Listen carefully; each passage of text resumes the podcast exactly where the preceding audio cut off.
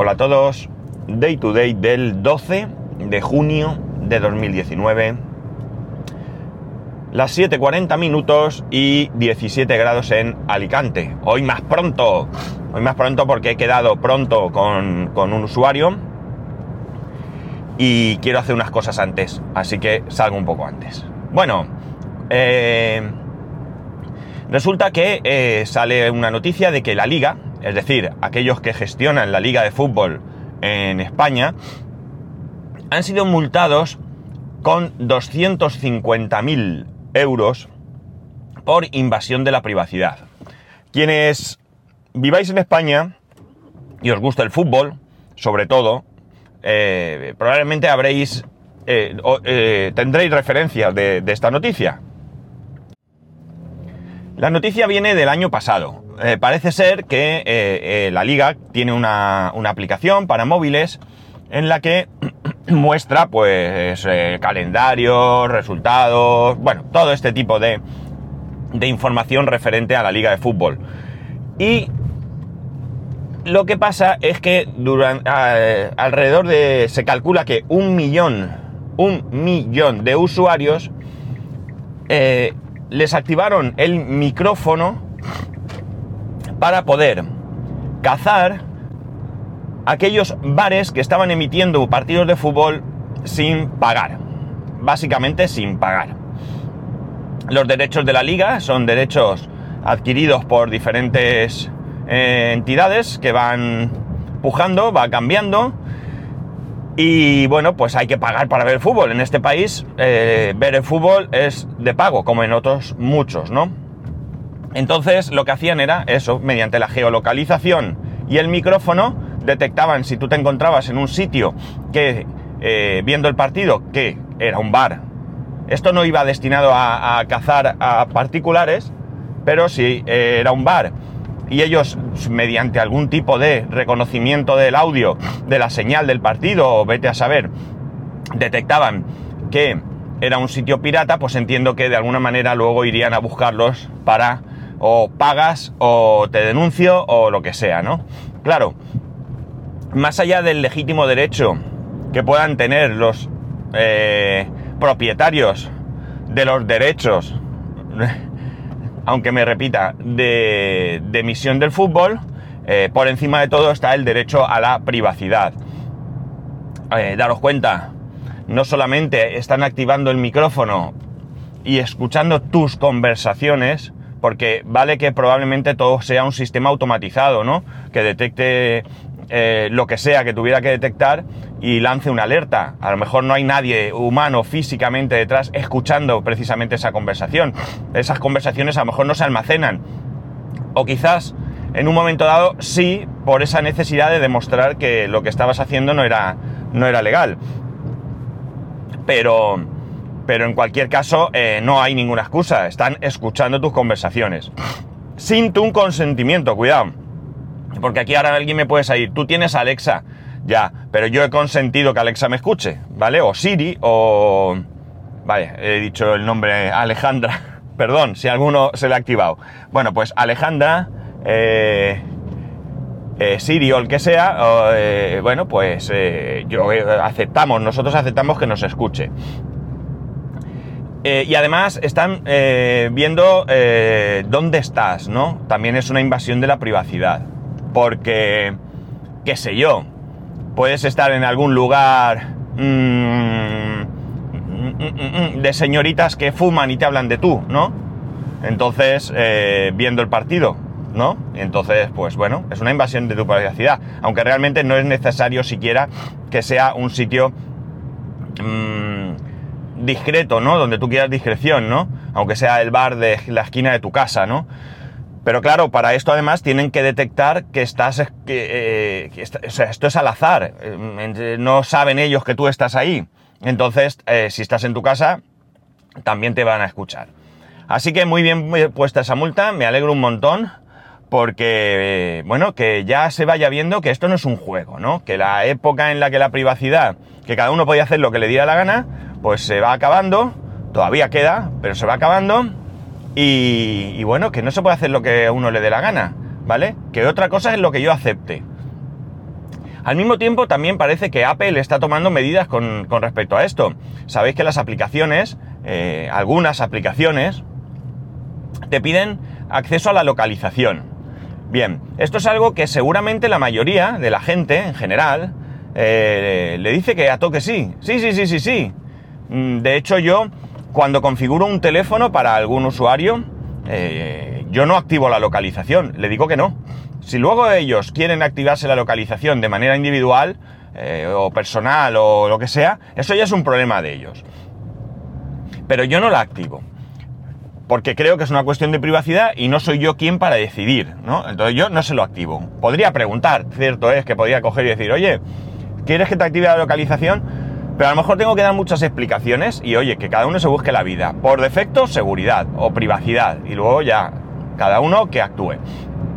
Pero mucha gente seguramente le dé OK. ¿Qué ocurre? Que realmente eh, hay aplicaciones que a lo mejor no necesitan saber tu localización. Realmente, ¿para qué?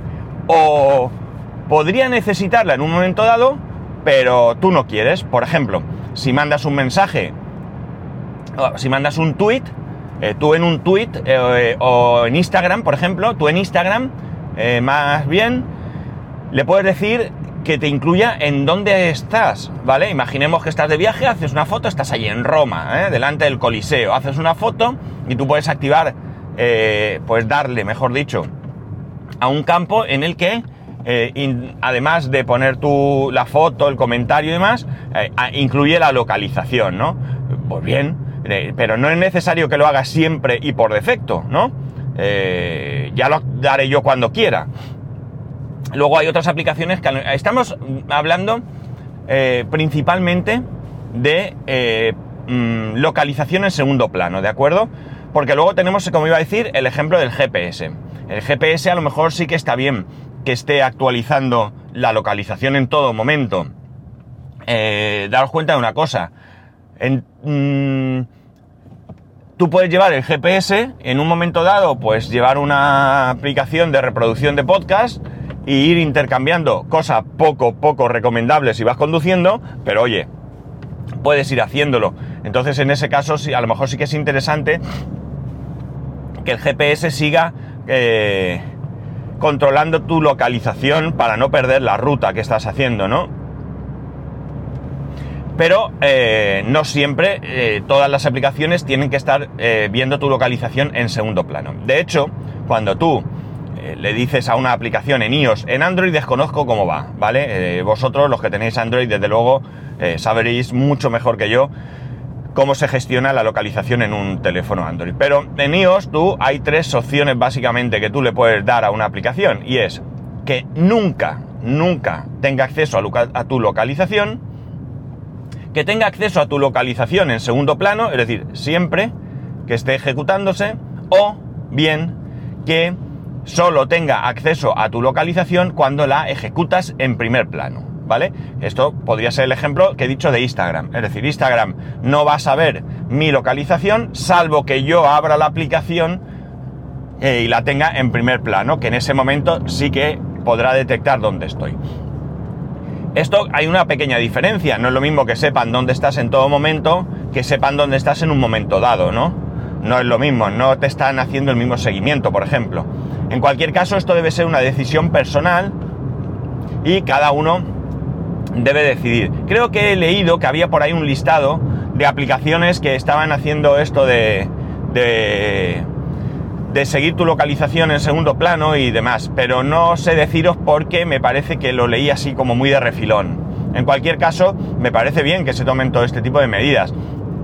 Eh, es igual que esto sí que lo he oído de algún usuario de Android, en algún podcast incluso, en el que habla de alguna aplicación que te pide permiso pues para acceder al micrófono y no tiene ningún sentido que esa aplicación tenga acceso al micrófono porque no se va a usar nunca, con lo cual pues da un poco de... Mm, de aprensión, vamos a decir, ¿no? ¿Para qué esta aplicación quiere acceder a mi micrófono? En iOS es igual, pueden acceder al micrófono, lo que sea. Con lo cual, yo creo que es muy importante, si nos preocupa nuestra privacidad, si no nos preocupa, oye, adelante, que ancha es Castilla, pero si nos preocupa nuestra privacidad, es muy importante que eh, vayamos revisando eh, todos los accesos de diferentes servicios o lo que sea que queramos llamar a los que quiera tener acceso, la cámara, el micrófono, la localización, etcétera, ¿no?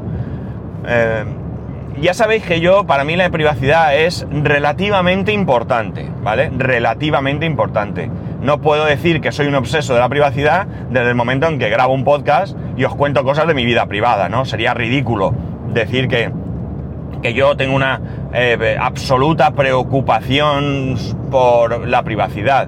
No sería cierto, ¿no? Eh, me preocupa la privacidad, desde luego, pero eh, sí que es verdad que estoy abierto un poco a compartir. Hay cosas con las que no cuelo, ya sabéis, por ejemplo, compartir fotos de mi hijo, eso está muy vedado en mi casa, pero no en... Eh, pero no otras cosas, ¿no? Sí pongo fotos mías, mías personales de mí, y sí activo la localización de algunas fotos, no de todas, ¿no? Pero sí que lo hago. Eh, por tanto, no soy un obseso de la privacidad. Simplemente, mm, pues creo que hay que intentar, dentro de lo posible, buscar un equilibrio, ¿no? Mirar, eh, el otro día estaba hablando con, una persona sobre precisamente este tema y me reconocía que era antinube total eh, porque no, no, no le generaba confianza el hecho de que, eh, bueno, pues en la nube estuviese todo. No se fiaba de nadie. Vale, hasta aquí todo ok. Y entonces salió también el tema de lo complicado que es saber todas las contraseñas que tú utilizas. Si lo haces bien, a ver, si lo haces mal, pues tendrás una contraseña para todo. Con lo cual, bueno, pues ya está, con que te acuerdes de una, arreglado. Pero estás corriendo un riesgo, ¿no? Pero eh, si lo haces bien, como digo, y tienes un montón de contraseñas diferentes para diferentes servicios, accesos, etcétera, etcétera, pues evidentemente Mm, o tienes una mente privilegiada y una memoria alucinante, o tienes que utilizar algún sistema para recordar esas contraseñas. Eh, ese sistema, eh, bueno, pues uno de ellos puede ser utilizar una aplicación, ¿vale? Que es en mi caso lo que utilizo. Yo tengo One Password, aunque tengo una mezcla, la verdad es que ya os lo conté una vez y todavía no lo he solucionado entre One Password y el llavero de, OS X o de Apple, porque el mismo llavero es para iOS también. Eh, pero bueno, independientemente de eso, yo tengo mi aplicación. Pues bien, esta persona decía que, me estás contando. Poner en una aplicación mis contraseñas, ¿estamos locos o qué? Entonces, claro, la otra persona a la que estaba en ese momento realmente atendiendo tenía todas todas sus contraseñas en una libreta. En una libreta de papel. Sí, sí, una libreta de papel. Esas cosas eh, de papel con tapas, en este caso duras, ¿vale? Eh, las hojas rayadas, donde vas con un bolígrafo escribiendo, pues ahí tenían todas, absolutamente todas sus contraseñas. Y esto lo veían más claro. Pues ¿qué queréis que os diga? Que como te roban el bolso, mmm, que llevas la libreta dentro y que no es difícil que pueda pasar, pues amigos, tienes un serio problema. Tienes un serio y grave problema. Porque daros cuenta, realmente en muchas ocasiones, con tan solo tener acceso a tu correo electrónico, casi tienen acceso a muchísimos servicios, por no decir todos, ¿no? Porque puedes hacer, ya sabéis, recuperación de contraseña, con lo cual, fijaos qué fácil. Eh, mm, me parece que, fijaos, en, un momento en el que parece que seas un obseso de la privacidad y de la seguridad en este caso, me encuentro con que eh, en detrimento de esa privacidad y seguridad eh, tienes una actitud, para mí, bastante peligrosa, bastante peligrosa. He llegado a ver gente que tiene un documento de Word de cuatro páginas, así como lo cuento, cifrado, como si el cifrado de Word no se pudiese saltar, con todas las contraseñas habidas y por haber. Esto es otro grave riesgo. Quiero decir con esto que con una aplicación tengas la seguridad de que no te van a, pillar? No, claro que no, las aplicaciones también cometen errores, lo hemos visto anteriormente, ya hemos hablado de esto aquí, pero en cualquier caso, eh, tampoco creo que mm, una libreta sustituya a un sistema así. Para eso, búscate una manera de encontrar contraseñas que puedas recordar, que sean difíciles y que puedas recordar. En la universidad antes había un sistema de contraseñas que evidentemente no puedo desvelar, que seguían un sistema Eh, eso ya no existe, ahora hay contraseñas bastante más complejas y bastante más difíciles de, encontrar. Pero antes, eh, pues había un sistema que, bueno, pues tenía su gracia y era bastante... estaba bien, pero todo mejora en la vida. Bueno, el tema de la privacidad es lo principal. Es decir, yo sé que soy pesado, yo sé que hablo aquí cada dos por tres del mismo tema, que me repito más que el ajo. Por cierto, si al ajo le quitáis el, el, corazón, lo del centro, lo abrís por la mitad y le quitáis el centro ese, que no me acuerdo ahora cómo se llama, eh, ya no repite. Una, una nota al margen.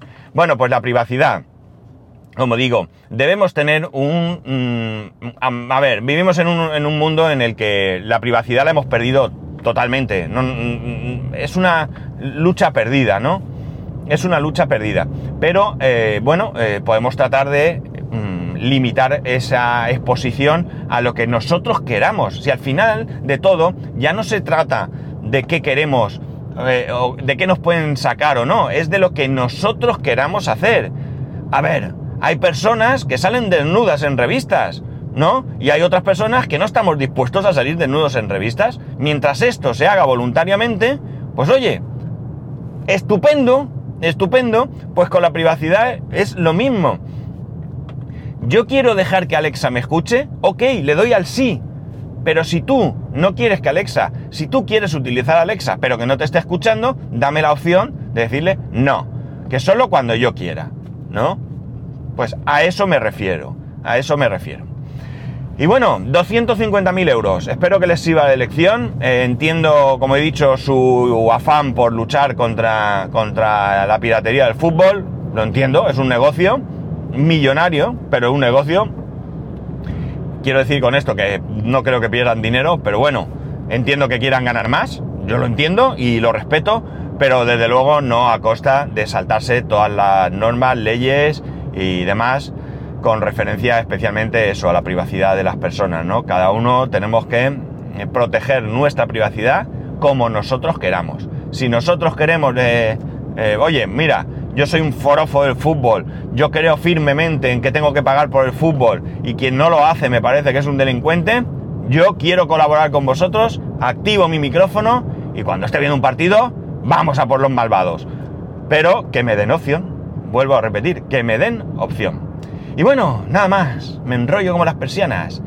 Eh, que ya sabéis que podéis escribirme a arroba spascual, spascual arroba spascual.es, que el resto de métodos de contacto lo tenéis en spascual.es barra contacto, me he quedado medio en blanco, y que, eh, bueno, ya miércoles, ya miércoles, ay, y que nos escuchamos mañana jueves, eso es. Vale, tener un buen, mm, una buena mitad de semana. Adiós.